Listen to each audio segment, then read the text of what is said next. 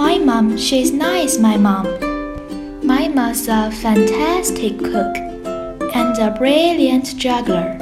She's a great painter and the strongest woman in the world. She's really nice, my mom. My mom's a magic gardener. She can make anything grow. And she's a good fairy. When I am sad, she can make me happy.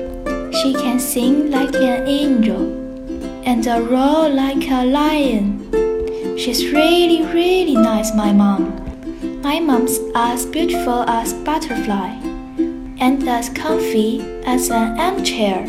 She's as soft as a kitten and as tall as a rhino.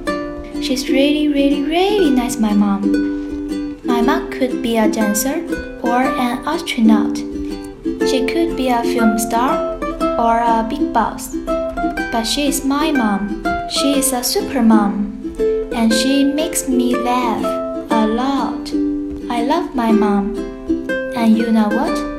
She loves me. And she always will.